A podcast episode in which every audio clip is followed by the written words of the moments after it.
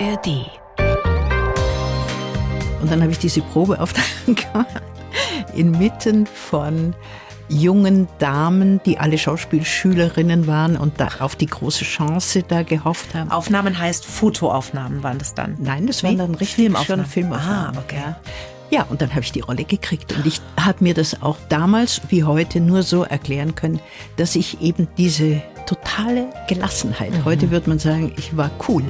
Die blaue Couch. Der preisgekrönte Radiotalk. Ein Bayern 1 Premium Podcast in der App der ARD Audiothek. Dort finden Sie zum Beispiel auch mehr Tipps für Ihren Alltag mit unserem Nachhaltigkeitspodcast Besser Leben. Und jetzt mehr gute Gespräche. Die blaue Couch auf Bayern 1 mit Dominique Knoll. Sie ist Ärztin, Medizinjournalistin mit Hollywood-Vergangenheit, Buchautorin und als Gesundheitsexpertin ein Glücksfall für den Bayerischen Rundfunk. Dr. Marianne Koch ist heute zu Gast. Herzlich willkommen. Danke. Schon wieder ein Kompliment. Das mit dem. Glücksfall. Oh, oh. Das ist übrigens ein Zitat von unserer Intendantin, von der Katja Wildermuth. Ich schätze sie Ja, auch ich sehr. hatte die Ehre, neulich mit ihr Kaffee zu trinken. Und ich werde jetzt natürlich auf gar keinen Fall sagen, Sie sehen blendend aus für Ihr Alter, strahlen eine beeindruckende Energie aus. Und wie Sie das immer machen, heute Vormittag bei Bayern 2 im Gesundheitsgespräch, jetzt auf der blauen Couch, das mögen Sie nicht gerne, ne? Dieses für Ihr Alter. Äh, ich habe nichts gegen mein Alter. Ich habe auch nichts dagegen, wenn man mich auf mein Alter anspricht. Wobei ich sagen muss, ich habe schon ziemlich Glück, dass ich in diesem Alter, ich werde jetzt im August, werde ich 92, äh, dass ich da sehen, hören und arbeiten kann. In Ihrem Buch Älter werde ich später, das gibt's jetzt als Taschenbuch zu kaufen und da bezeichnen Sie das als noch immer Syndrom. Also wenn jemand sagt, du bist ja schon 85 und noch immer gehst du im Garten Unkraut rupfen, ne? Ja, das ist dieses Still-Syndrom. Das ist ein amerikanischer Soziologe, der das aufgebracht hat. Still heißt noch, ja, also noch immer. Und der denkt, dass man damit ältere Damen und Herren doch einfach falsch einschätzt, wenn man sagt, wie kommt denn das, dass du dich noch immer für Politik interessierst oder so etwas, ja? Und das ist eine Sprachfalle, in die ganz viele hineintapsen. Das sind ja auch immer so diese Komplimente mit Handbremse. Du siehst aber gut aus für dein Alter. Ja, genau. So weiter, ne? ah, ja. Heute am 10. Mai ist der bundesweite Tag gegen Schlaganfall. Das war auch Thema im Bayern 2 Gesundheitsgespräch heute Vormittag. Machen wir mal einen ganz kurzen medizinischen Exkurs, bevor wir uns in ihr Leben begeben. Was sind denn die Hauptursachen von Schlaganfällen? Also es gibt unterschiedliche Arten von Schlaganfall. Die häufigste ist, dass eine Arterie, die das Gehirn versorgt, verstopft ist oder dass sich da ein Gerinnsel drin befindet. Zum Beispiel auch, wenn man bestimmte Herzrhythmusstörungen hat, wie Vorhofflimmern. Die andere Möglichkeit ist, dass sich die zuführenden Arterien so sehr verengen, dass einfach nicht, also die Halsarterien, dass einfach nicht mehr genügend Blut ankommt da, wo die Gehirnzellen es brauchen. Und Gehirnzellen brauchen besonders viel Sauerstoff und Nährstoffe. Und die andere Möglichkeit ist, und das trifft da ein, wenn man einen nicht behandelten hohen Blutdruck hat zum Beispiel, dass es zu einer Blutung im Gehirn kommt. Also es sind die zwei Möglichkeiten, entweder zu wenig Blut oder eine Blutung. Und es ist eben sehr schwierig, gleich festzustellen, was ist die Ursache, weil man beides vollkommen anders behandeln muss. Deswegen ist es auch so unglaublich wichtig, dass in dem Moment, wo man eine Art von, ja, von Symptom hat, ob das nur eine vorübergehende kurze Lähmung von einem Arm oder Bein ist oder wenn der Mundwinkel schräg hängt plötzlich und auch wenn dann alles wieder gut ist, da muss man sofort die 112 wählen und sich in die Klinik fahren lassen. Möglichst in eine Klinik mit einer sogenannten Stroke Unit, also wo man wirklich sachgemäß untersucht, diagnostiziert und behandelt werden kann. Schnell behandelt wird. Ne? Ja, weil es ist eigentlich nur ein Zeitfenster von ungefähr sechs Stunden, wo man dann ein solches Gerinnsel oder eine solche Engstelle auflösen kann. Jetzt sind viele unsere Hörerinnen, ich sage mal zwischen 40 und 60, und die wollen jetzt natürlich wissen, wie kann ich das denn vorbeugen? Man kann es vorbeugen, indem man überhaupt sich klar macht, dass unsere Blutgefäße, vor allem eben die Arterien, die das frische Blut in den ganzen Körper bringen, dass die gefährdet sind, wenn man hohen Blutdruck hat, weil dann der Druck auf die Innenwand der Gefäße zu hoch ist und die dann verletzt wird oder sich verformt. Dann Diabetes ist ein ziemliches Gefahrenmoment, ein Risikofaktor. Dann ist natürlich Rauchen miserabel für die Blutgefäße. Mhm.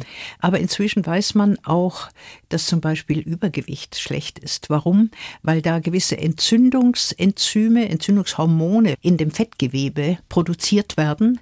Und diese Entzündungsenzyme, die reizen auch die Innenwand der Blutgefäße. Mhm. Also das sind so die, okay. die üblichen, nicht? Ja. Und Cholesterin natürlich, also zu hohes Cholesterin. Also gesund essen, nicht rauchen und Sport, oder? So ist es. Vor allem Sport. Also Bewegung ist das Allerbeste, was ja, man haben kann. Ja, ja.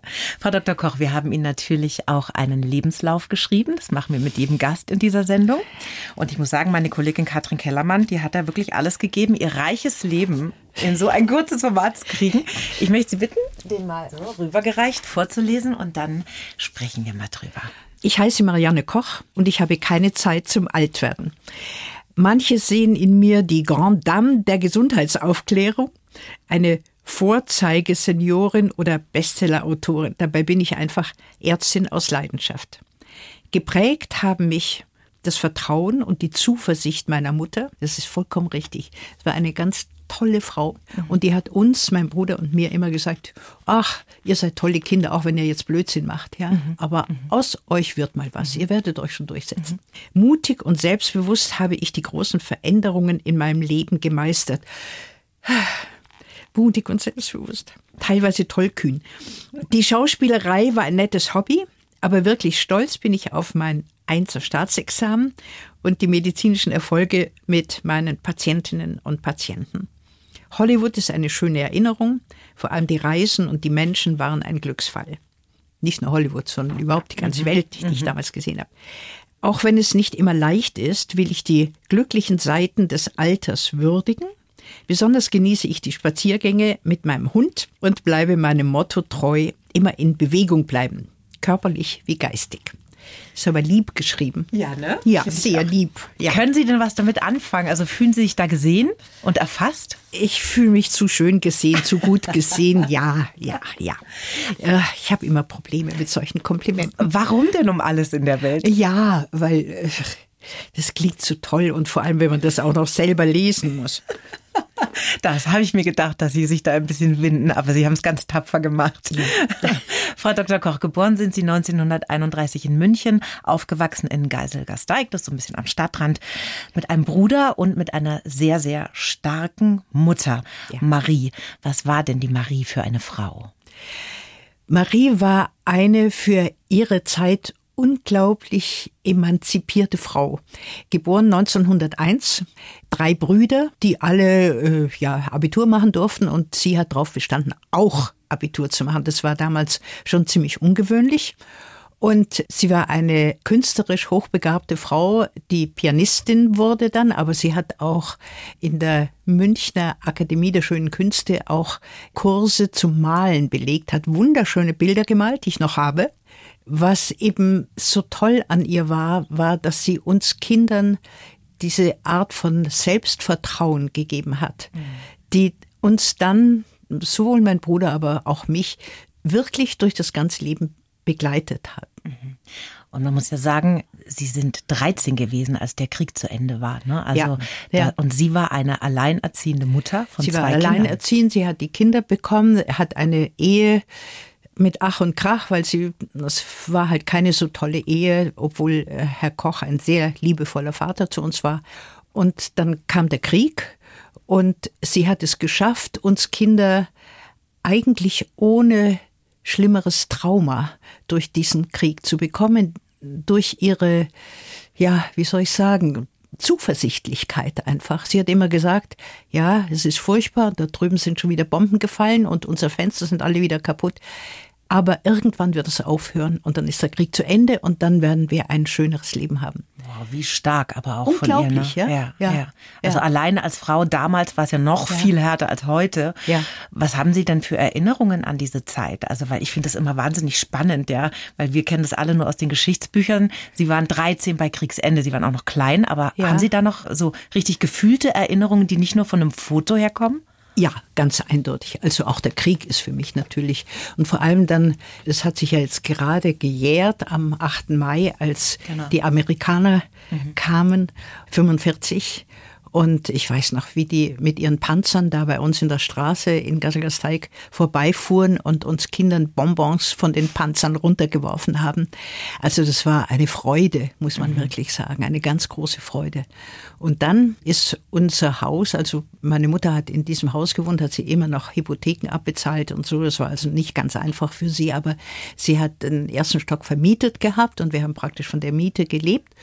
Und dieses Haus wurde beschlagnahmt und da kam irgendein amerikanischer General rein. Wir mussten raus und ähm, sie hat es dann geschafft, ein LKW zu organisieren mit einem schwarzen Fahrer, ein Afroamerikaner. Und wir sind dann zu meiner Großmutter gefahren nach Fürstenfeldbruck. Und zwar genau an dem Tag, als dort Frontleichnamsprozession war. Und am Haus meiner, Gro also da, wo sie gewohnt hat, war ein Altar von der Frontleichnamsprozession. Und Sie können sich ungefähr vorstellen, was da los war. Als der Lastwagen vorfuhr mit dem Amerikaner am Steuer, daneben meine Mutter und wir Kinder auf den ganzen Betten oben auf dem Lastwagen. Gleich hinter der Prozession, wie schön. Ja, äh, also praktisch in der Prozession. Also das habe ich natürlich auch nicht vergessen. Äh, Ihre Mutter war den größten Teil ihrer Kindheit und Jugend alleinerziehend, das haben wir gerade schon gesagt. Ihren leiblichen Vater haben Sie erst sehr, sehr viel später kennengelernt. Ja. Und das führt uns jetzt zu dieser unglaublichen Liebesgeschichte von ihrer Mutter mit dem jüdischen Arztprofessor Schindler. Ja, Rudolf Schindler, richtig. Und es war eine große Liebe, auch von beiden Seiten, was irgendwie toll ist, weil er war verheiratet, hatte auch schon Kinder und konnte meine Mutter, also es war undenkbar, dass er sich scheiden ließ und so.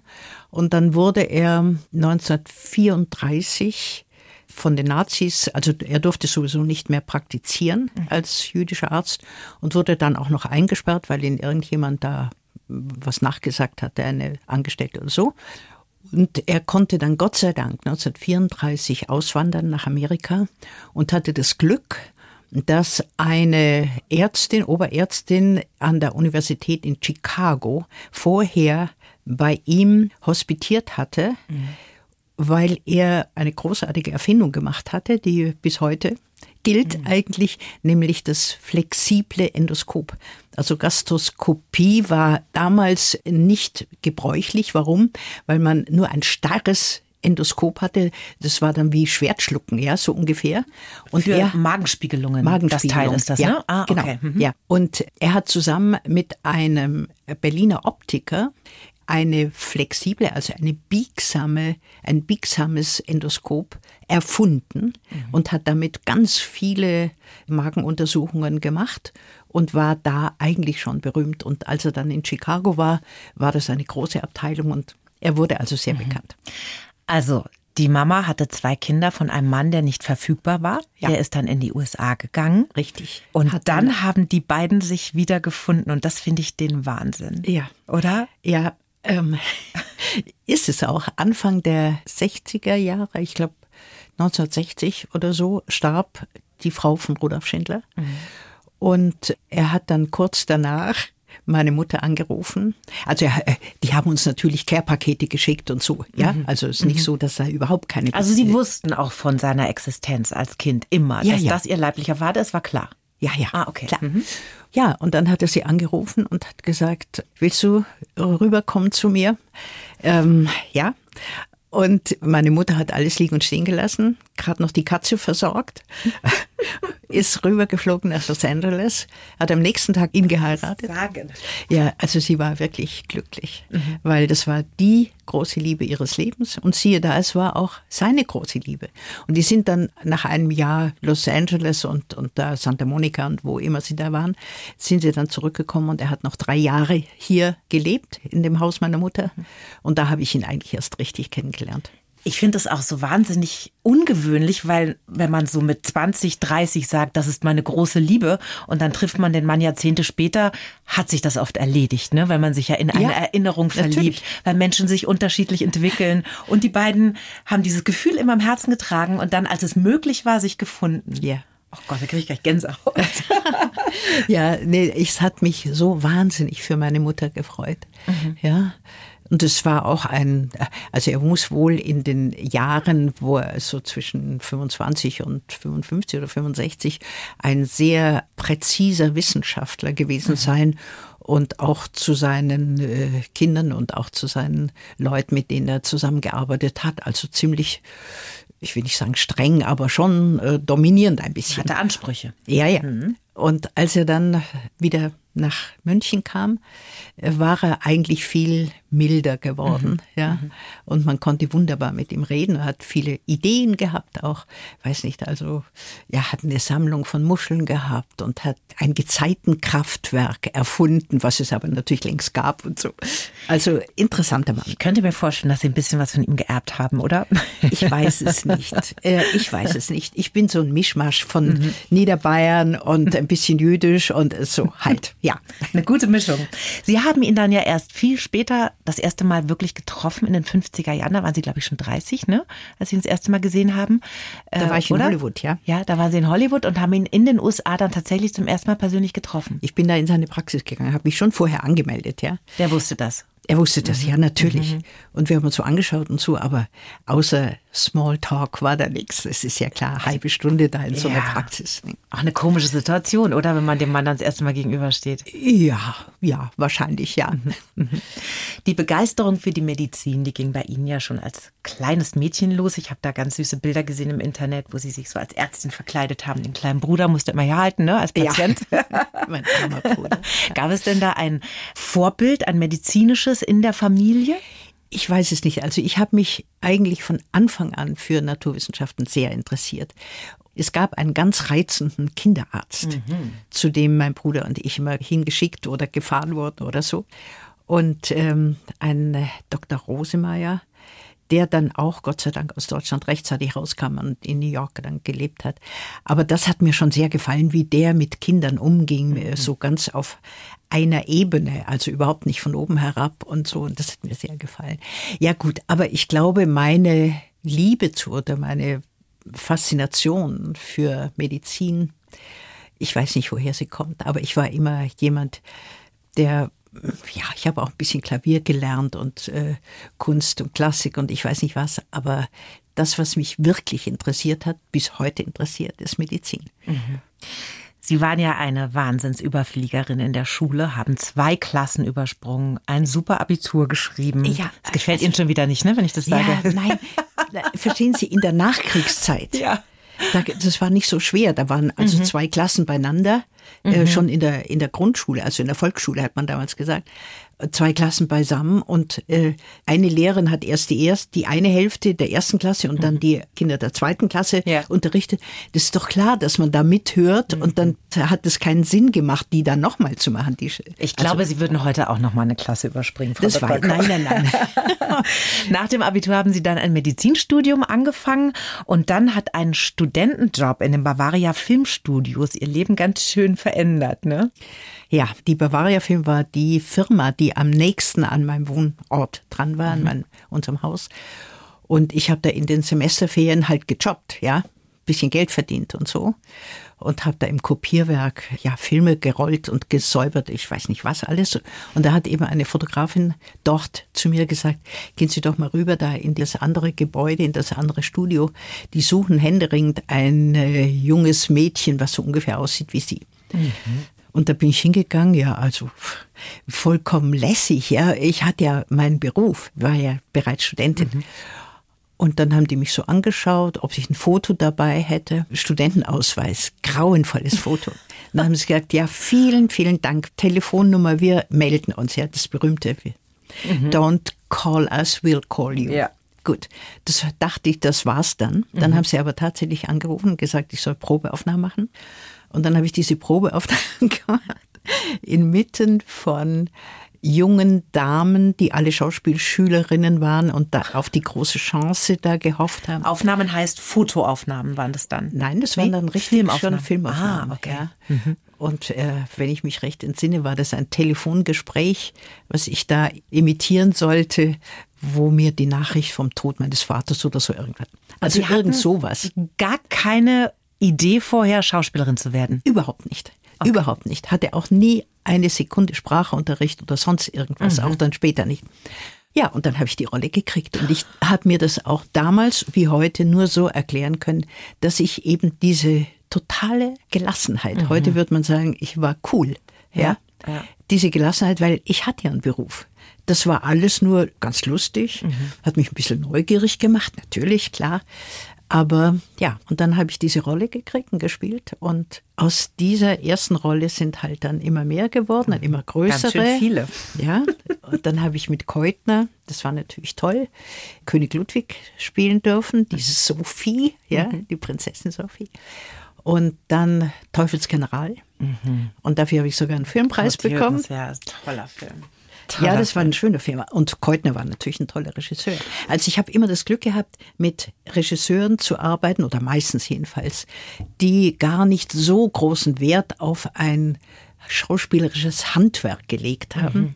sondern die, was ja beim Film sehr häufig ist, einfach geschaut haben, dass man mich gut fotografiert mhm. und dass ich so aus mir heraus halt mir vorstellen konnte, was empfindet die Person in dem Moment und so weiter. Ja, sie hat wahrscheinlich eine hohe Empathie und für sie war es halt einfach so die Kirsche auf der Sahnetorte und nicht lebensentscheidend, ne? weil das war so nein, nein. Ich, spielerisch. Ich aus diesen paar ersten Rollen, erst in den Semesterferien und dann habe ich Gott sei Dank noch das Physikum gemacht, ja, Vorphysikum mm. und Physikum ja. habe ich noch geschafft.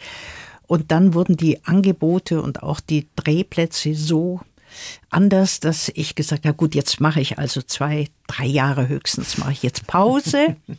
Und dann gehe ich zurück zur Medizin. Und aus den zwei, drei Jahren wurden eben 20 Jahre. 20 und 70 Filme. Und 70 Filme, ja. Boah, das ist wirklich unglaublich. Aber es hat ein Gutes gehabt. Also die Filmerei war, naja, und die Bekanntheit war, ugh, ja. Mhm. Und was wirklich toll war, war, dass ich zu einem Zeitpunkt, als man noch nicht so locker verreisen konnte, die halbe Welt gesehen habe, wirklich. Und Sie waren ja so jung noch, ne? Ich war Anfang der 20er, ah. ja. Und, weiß nicht, fünf Wochen Hongkong und mhm. sechs Wochen Bangkok und natürlich Italien und Frankreich und Brasilia und Mexiko und Hollywood das und alles. Ist schon also ja, irre. Das war gar nicht an der Tagesordnung früher, ne? Diese Reiserei. Nein, überhaupt mhm. nicht. Und ich hatte halt das Glück. Ich galt als Tropenfest, hat man damals gesagt. Weil ich nicht schreiend weglief, wenn irgendwo eine Schlange oder so irgendwas war im Schminkraum oder so. War das auch so ein bisschen Ihr Erfolgsgeheimnis, sage ich jetzt mal, weil so ohne Ausbildung, ohne Referenzen ja auch, aus dem Nichts, so eine Karriere, das ist ja wirklich schon verrückt. War das, weil Sie frei von Allüren waren und sich nicht in Anführungszeichen angestellt haben? Ich weiß es nicht. Ich habe, glaube ich, schon ein gewisses Talent, mich in Menschen, ob echt oder gedacht, hinein zu versetzen. Mhm. Und habe halt so aus meinem Impuls heraus gespielt und wie gesagt mit guten Regisseuren. Nicht? Und im Film ist ja nicht so wie auf dem Theater. Auf dem Theater brauchen sie Handwerk, ja. Mhm. Nicht nur Stimme und Sprache und alles, sondern da gibt es ja ganz viele Möglichkeiten, Dinge auszudrücken. Und das braucht man im Film nicht mhm. unbedingt, wie man mhm. sagt. Ja, aber Empathie eben, das ist wichtig. Und das macht sie dann wahrscheinlich auch zu dieser guten Ärztin. Empathie ist ja auch sehr hilfreich. Also ne? das mit der guten Ärztin, ja, gut. Also ich habe mich. Ich Lassen hab Sie es doch mal stehen, Frau Dr. Koch. Können Sie sich nicht beherrschen und keine Lobeshymnen da aussprechen? Ich versuch's mal. Gut. Mit Clint Eastwood haben Sie diesen Welterfolg gedreht für eine Handvoll Dollar. Das wollten Sie ja erst gar nicht so richtig, ne? Das wissen Sie, ja. Mhm. Ja, ja. Weil die haben mir, natürlich schaut man immer Drehbücher an, beziehungsweise also erstmal so Treatments, ja, also vorläufige Drehbücher. Und dann habe ich das durchgelesen und habe gesagt, also nee, das mache ich nicht. Das ist ja ein einziges Gemetzel. Mhm. Also nur Totschlag und alles. Tja, und der Held des Ganzen, das ist ja erst recht ein Killer. Das kann ja nicht sein. Gut, da habe ich gesagt, nein. Und dann haben sie mich bestochen, haben das Honorar verdoppelt. Mm. Und dann habe ich ja gesagt. und wie waren dann die Dreharbeiten? Sehr angenehm, wunderbar. Und zwar deshalb, also Clint Eastwood war damals, der kam frisch aus Amerika, mhm. wo er so B-Western gedreht hat, mhm. also keineswegs schon ein Star oder so. Mhm. Hat sich sehr nett benommen und hat schon damals gesagt, er wird eines Tages Regie machen. Haben wir alle gesagt, ja, ja, ja, ja klar. Ja. Aber der Regisseur, der Sergio Leone, mhm. das war ein super Typ. Also so sehr, sehr, sehr italienisch. Ganze Familie immer dabei. Abends immer in den nettesten Lokalen im Garten saßen wir alle beieinander und hat immer gesagt, Mariana, komm mit und so. Dann sind sie mal eineinhalb Stunden an dem Ufer, also als wir in Rom gedreht haben, italienische Küstenstraße gefahren, mhm. um in ein bestimmtes Fischlokal zu kommen. Für mich hat der Fisch geschmeckt wie überall, ja. Und habe gesagt, die spinnen, die Italiener. Fahren eineinhalb Stunden hin, eineinhalb Stunden her, nur um Fisch zu essen, ja. Aber natürlich ist es ansteckend, wenn man diese mhm. Art von italienische Lebensart mhm. sieht und spürt, was es bedeutet für die Leute. Mhm. Und ich aus dem grauen Deutschland, aus dem tristen, müden Deutschland, das war schon was. Ne? Mhm genussvoll und sonnig und lebendig. Ne? Lebendig, ja. ja. Es war halt etwas völlig anderes. Ne? Ja, ja. Sie haben ja auch mit Gregory Peck gedreht und für die jüngeren Zuhörerinnen und Zuhörer, ich finde ja, es ist der schönste Mann der Welt. das gewesen. Ich damals auch. Oder? Ja. Oh Gott, oh Gott. Geht man da nicht ein bisschen in die Knie, wenn man vor so einem Typen steht? Äh, also in die Knie gehen, das habe ich nicht so gehabt, aber ich fand ihn toll. Mhm. Also ich war schon auch mh, mm, so ein bisschen verliebt. Er war auch verliebt, aber in jemand anderen, in eine Französin, die, er, die er kurz vorher kennengelernt hatte und die er dann geheiratet hat. Mhm. mhm. Aber er war sehr, sehr nett, ein mhm. ganz reizender Kollege. Wie hat sich das denn überhaupt angefühlt? Ich meine, Sie sind von Geiselgasteig als Medizinstudentin, waren Sie dann irgendwann Hollywood, roter Teppich, Blitzlichtgewitter. Wie haben Sie das denn verarbeitet? Also haben Sie da irgendwann auch mal eine Krise gehabt und gesagt, oh Gott, es wird mir jetzt alles zu viel, ich halte das nicht mehr aus? Oder waren Sie da immer cool? Ich war cool. Also ich wusste, ich gehe irgendwann, wusste nur nicht genau wann, gehe ich zurück zur Medizin. Ja, ich habe das nicht so ernst genommen alles. Mhm. Und fand eher mühsam, diese dauernden Fototermine und dies und jenes. Und Bekanntheit sowieso, na ja. Also es waren für mich keine Highlights. Die Highlights waren eben Abendessen mit Sergio Leone und seiner mhm. Familie oder Bangkok eingeladen sein dann zu den, da waren natürlich auch Leute aus Bangkok, also die da lebten, die dann gesagt haben, wollen Sie nicht zu uns mal abends nach Hause kommen? Also diese Erlebnisse, fremde Welten zu mhm. sehen, das war für mich toll. Also nicht das Dasein an sich, sondern das, nee. was da alles so mitgekommen ist, ne? Was man da erleben durfte, in ja, was für ja. Welten man eintauchen kann. Ja, das kann ich gut verstehen. Das können Sie sicher verstehen. Ja, ja, sehr gut. Ja. 1953 haben Sie den Mediziner Gerhard Freund geheiratet und haben zwei Söhne bekommen während Ihrer Schauspielkarriere. Wie haben Sie das denn unter einen Hut bekommen? War nicht so schwer. Ja, als wenn man hochschwanger ist, dreht man keine Filme. Und danach gab es eine Nanny oder wie haben Sie das gemacht? Ja, nach einer gewissen Zeit. Ich habe auch gestillt und alles, mhm. aber natürlich kein Jahr lang, sondern vielleicht ein paar Wochen, Monate. Mhm. Ja, und dann kamen halt die Angebote oder lagen schon da und so. Und ich habe sehr, sehr nette Betreuerin gehabt. Und mein damaliger Mann war auch ein wirklich reizender, guter Vater. Mhm. Insofern, ich habe natürlich schlechtes Gewissen gehabt, habe es bis heute noch, dass ich doch viel weg war in der mhm. Zeit. Nicht? Mhm. Aber sind gut aufgewachsen, prima Kinder geworden. Und äh, als ich dann aufgehört hat mit der Filmerei, haben wir alle gefeiert. Gab es eine große Party? ja. Nach 20 Jahren ging ihre Ehe ja in die Brüche mhm. äh, wegen einer Beziehung ihres Mannes zu ihrer damaligen Freundin Petra Schürmann.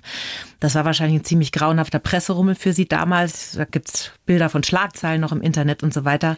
Darüber war, möchte ich bitte nicht sprechen. Reden wir gar nicht. Nur Nein. Will ich auch gar nicht irgendwie drin rumpopeln. Aber nur die Frage, war das denn der Grund für den Rückzug aus der Schauspielerei? Dass Sie gesagt nein, haben, mir ist alles nein, zu viel? Nee. Es war, nein, es war einfach so, es war höchste Zeit, dass ich was anderes gemacht habe. Sonst mhm. wäre das auch mit dem Medizinstudium nicht mehr gelungen. Es war einfach ein totaler Umbruch in meinem gesamten Leben. Mhm. Ehe kaputt. Ich habe mich mit Filmen und so weiter eigentlich nicht mehr identifizieren können wollen. Ich wollte unbedingt jetzt zurück. Mhm und habe dann mit dem Dekan hier in München von der LMU mich getroffen und er sagte, ja, kein Problem, Sie haben ja als Physikums eine staatliche Prüfung, Sie können mhm. nächsten Semester die klinischen Semester beginnen. Und das war dann toll. Mhm.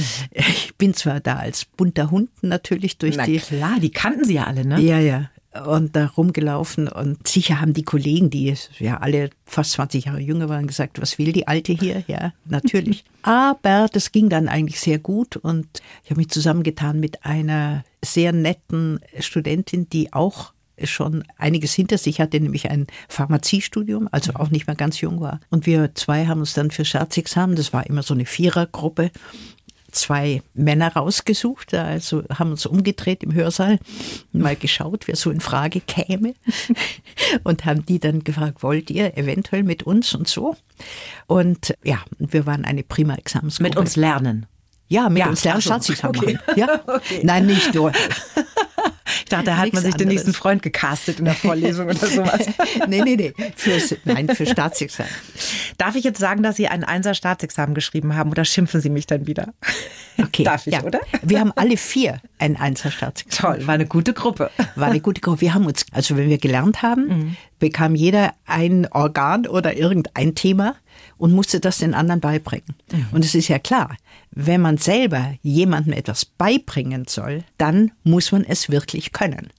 Das war eine vergnügte Gruppe und wir, wir haben uns, ja, wir haben uns gefreut.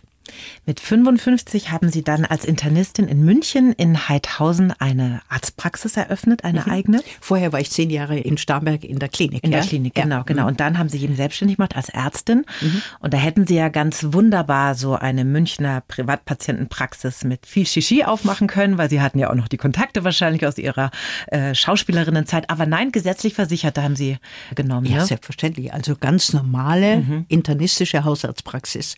Und als man dann, da war so eine vorübergehende Bestimmung vom Gesundheitsministerium, dass man mit 68, also 13 Jahre später, dass man keine Kassenpatienten mehr ab 68 behandeln darf. Mhm war ich natürlich total frustriert ja. und habe die Praxis abgegeben, weil ich wollte keine Privatpraxis mhm. haben. Mhm. Und die gibt es jetzt aber nicht mehr, die Bestimmung, glaube nein, nein, ich, oder? die haben die gleich ja. wieder aufgehoben. Ach, ja. wie ärgerlich. Ja, es war, und da bin ich wirklich in ein Loch gefallen. Mhm, ja, na klar. Ist ja klar.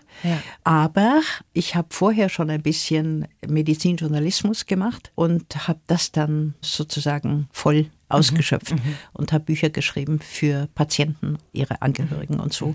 Und es war deshalb möglich, weil mir die Patienten beigebracht haben, wie man auch komplexe medizinische Dinge oder Körpersachen und so mit deutschen Worten ausdrücken kann. Durch Ihre Fragen haben Sie Ihnen das beigebracht? Ja, also natürlich hatte ich am Anfang, als ich die Praxis aufgemacht habe, auch diese Gewohnheit, so dieses Medizinsprech da aus der Uni, mhm. ja.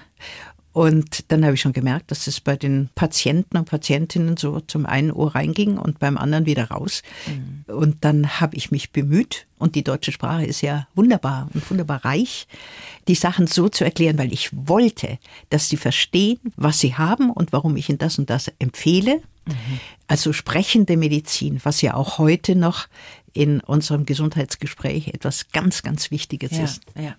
Können Sie mir eigentlich erklären, warum sich so viele Ärztinnen und Ärzte so unglaublich schwer damit tun, verständlich zu kommunizieren, gerade bei älteren Menschen, wenn ich jetzt an meine Eltern denke.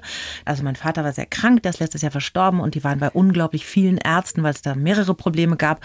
Und dann kamen sie eigentlich zurück und meine Mutter ist topfit, ja, die versteht also alles Aber die kamen dann oft zurück und sie konnte mir gar nicht richtig erklären, was der Arzt gesagt hat. Ja, das weiß ich das habe ich jetzt auch nicht so richtig verstanden. Das ging dann irgendwie so schnell und.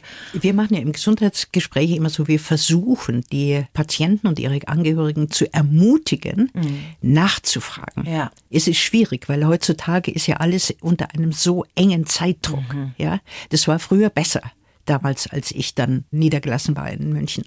Da hatte man mehr Zeit. Aber ich denke, es ist auch heute noch ganz wichtig, dass man als Patient, wenn man echtes Interesse hat, und das haben ja die allermeisten, mhm. dass man sagt, Entschuldigung, Herr Doktor, können Sie es nochmal ganz deutlich sagen? Oder aber, ähm, Sie haben Wartezimmer voller Leute, geben Sie mir doch bitte einen Termin, mhm. wo wir nochmal in Ruhe sprechen können. Und diese Art von Kommunikation zwischen Arzt und Patient, die halte ich trotz aller Digitalisierung mhm. und so, halte ich für nach wie vor ganz wichtig.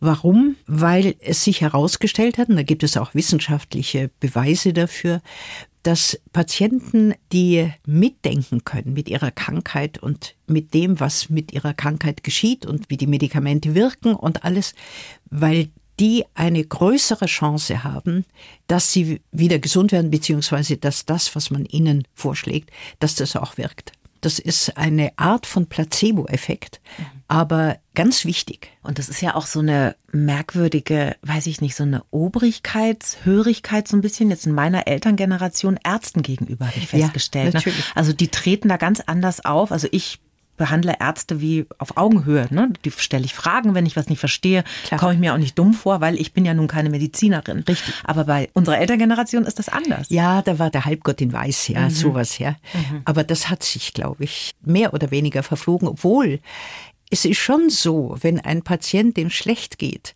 dann einem empathischen Arzt gegenübertritt, mhm. der auch eine Art von Autorität ausstrahlt, egal ob Arzt oder Ärztin, ja. Mhm und wenn er das Gefühl hat, der lässt sich auf mich ein und der will unbedingt, dass es mir besser geht, nach wie vor hat man natürlich so ein bisschen so ein Gefälle mhm. zwischen dem Arzt ja, ja. und sich selbst, nicht? Ja, also nicht alle natürlich, aber doch viele. Aber ich glaube, viele Ärzte schaffen schon auch so eine Verbindung dann herzustellen, wo man sich dann gut aufgehoben aber fühlt. Aber ne? natürlich. Ja. Dieser fehlende Patientenkontakt dann nach dem Ende Ihrer Laufbahn als niedergelassene Ärztin.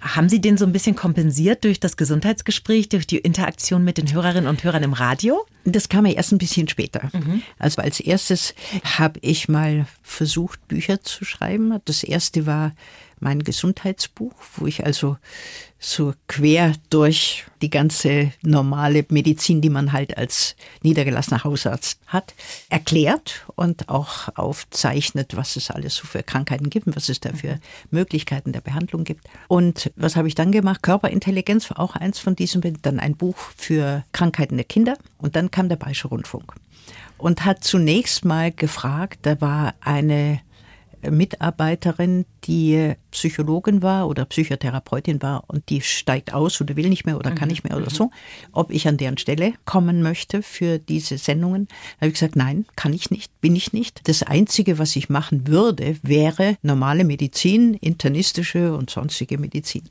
Dann haben die netterweise gesagt, oh, das können wir ja mal versuchen. Machen wir mal eine andere Sendung draus. Schauen Sie mal, wie flexibel der Bayerische Rundfunk ist. ja, total, total. Und dann ging das eigentlich sehr schnell los, noch mit Buchberger als meist als Moderator. Sind wir jetzt Anfang der 2000er? Ja. Und ich habe gemerkt, dass es mir großen Spaß gemacht hat, auch weil es natürlich so eine Art von Sprechstunde ist mhm. mit den Leuten, die da anrufen. Und am Anfang, so um 2000, 2002, 2003 und so weiter, waren die Fragen noch, also sagen wir mal, grundsätzlicher, mhm. was die Krankheiten betrifft. Inzwischen haben ja alle Internet und informieren sich oder desinformieren ja, sich, je oh nachdem. Oh ja, kann, kann verdammt in die Hose gehen, ne? Ja, ja gibt's schauerliche. Die ja. fragen dann natürlich auch. Ich habe das gelesen im Internet, was halten Sie da? Ja, also so. Aber ich mache die Sendung wahnsinnig gerne. Und jetzt inzwischen habe ich ja Ulrike Ostner und Klaus Schneider als Moderatoren mit, die selber schon halbe Medizin äh, Haben viel mitgekriegt im Laufe der Jahre. Ne? Ja, schon, teilweise eben schon vorher auch. Ne? Mhm. Und es macht natürlich großen Spaß mit denen. Mhm. Und es macht Spaß auch, wenn die Leute anrufen und teilweise auch schwierige Sachen natürlich fragen, wo man auch sagen muss, oh, tut mir leid, weiß ich nicht. Mhm. Ich informiere mich und äh, wir merken uns ausnahmsweise Ihre Telefonnummer, ich rufe Sie zurück. Weil und ist so. ja immer alles live, ne? diese Sendung. alles live, ja, Gott sei Dank. Ja, toll, ja. Toll. Sie werden dieses Jahr unglaubliche 92 Jahre alt. Das ist ein langes Leben, da erleidet man auch viele Verluste. Ihr Mann, der Schriftsteller Peter Hamm, ist gestorben vor vier Jahren. Sie waren 50 Jahre ein Paar.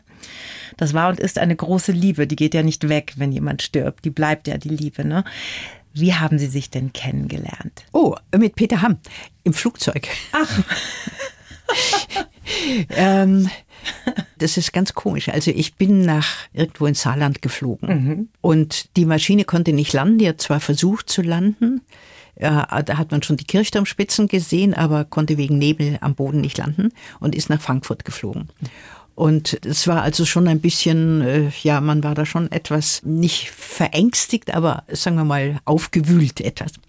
Gut, in Frankfurt habe ich dann irgendwas zu tun gehabt und habe im Flughafen von Frankfurt, bevor ich wieder in den Flieger nach München stieg, schon einen Mann gesehen, der da mit Riesenschritten, so einem Staubmantel da herumging. Der kam dann auch in denselben Flieger. Ich saß am Fenster und er setzte sich, also so Dreierbank, er setzte sich da an den Gangplatz. Und dann, das hat er mir dann später erzählt, habe ich gesagt, ach, Sie können ruhig ein bisschen aufschließen. Ich glaube, die Maschine wird ganz voll. Mhm. Aber haben Sie das gemacht, weil Sie ihn schon gut fanden oder war das wirklich eine praktische Überlegung? Das weiß ich nicht. Hm. Keine Ahnung. Jedenfalls haben wir uns ganz gut unterhalten und uns dann verabredet, in die Oper zu gehen. Ich hatte Karten geschenkt bekommen für Salome, mhm. Richard Strauss wusste nicht, und er hat es auch nicht gesagt, dass er Richard Strauss überhaupt nicht mag, obwohl er also ein Musiknarr und Begeisterter und Kenner und alles mhm. War. Und ähm, ist aber brav mit mir da in die Oper gegangen. So gehört sich ja, das natürlich. und das war der Anfang. Toll. Peter Hamm. Wunderbarer Schriftsteller, mhm. Dichter, auch tolle Filme gemacht mit zum Beispiel Alfred Brendel, dem Pianisten, mit dem ich heute noch befreundet bin. Und ja, und es war überhaupt dann ein völlig anderes Leben, dadurch, dass er eben in diesen ganzen intellektuellen Kreisen mhm. verkehrte und dass die mich, seine Freunde, alle ganz lieb akzeptiert haben. Ich saß da am Anfang immer mit großen Augen dabei, ist ja klar, großen Ohren und großen Augen. Aber es war überhaupt kein Problem und das Leben wurde einfach reich. Wie schön. Das heißt, ja. auch da sind Sie wieder in neue Welten eingetaucht. Ja, ne? absolut. Ne? Ich meine, ich war durch meine Mutter natürlich schon sehr auf Musik und klassische mhm. Musik. Sie war ja Pianistin und auch mein richtiger Vater, also Schindler, mhm. war hochmusikalisch und war Leiter des Bayerischen Ärzteorchesters, mhm. Dirigent, bevor er dann. Also Musik, Literatur, Kultur hat immer schon eine Rolle gespielt. Ja, in eine Leben, große ne? Rolle. Ja. ja, ja. Aber das wurde da sozusagen wieder auf, durfte wieder mhm. aufleben. Mhm. Und ich habe mit diesem Mann wirklich wunderbare Jahre gehabt. Mhm. Leider zu wenige, weil er, wie gesagt, gestorben ist. Und, ja. und das ist etwas, und da kommen wir auf die Probleme des Älterwerdens. Diese Verluste, wenn Freunde sterben oder wenn jemand sehr geliebter stirbt, wie in diesem Fall, das ist schon etwas, davor kann man sich nicht wappnen, das kann man auch nicht vorher sagen, was da passieren wird. Mhm. Es ist einfach, die Welt verdüstert sich. Das ist einfach die bittere Seite, wenn man selber ja, sehr alt wird und es einem sehr gut geht noch, wie Ihnen auch, dass ja. man einfach viele Menschen verliert. Ne? Ja. ja. Und ich finde es ganz erstaunlich. Also mein Vater ist eben letztes Jahr gestorben im November. Ja. Und man weiß das immer. Eltern sterben irgendwann, die werden alt, die werden krank. Das passiert. Und trotzdem finde ich es unfassbar, wie ein das niederschlägt. Ja. ja. So ein Als meine Mutter gestorben ist, habe ich die gleichen Probleme gehabt. Mhm. Ja. Ja, ähm, es ist nicht nur, dass man weiß, jetzt bin ich dann dran, ja, mhm. sondern es ist einfach, Menschen, die wichtig waren im Leben, an denen hängt man mit so vielen Fasern, das ist einem gar nicht so bewusst. Aber wenn sie nicht mehr da sind, dann ist dieser, dieses Gefühl des unendlichen Verlustes da. Mhm. Wird die Trauer irgendwann besser? Äh, man sagt immer, die Zeit heilt es, aber ich bin da nicht so sicher. Ich auch nicht. Da müssen wir noch ein bisschen üben, glaube ich. Ja.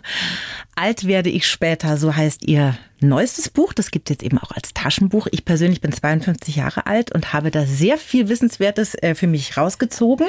Also, liebe Hörerinnen und Hörer, warten Sie jetzt nicht, bis Sie 75 sind. Das macht jetzt alles schon maximal viel Sinn, was da drin steht. Jetzt würde ich natürlich noch wahnsinnig gerne wissen, wie sieht denn Ihre Routine aus in Sachen Ernährung und Bewegung?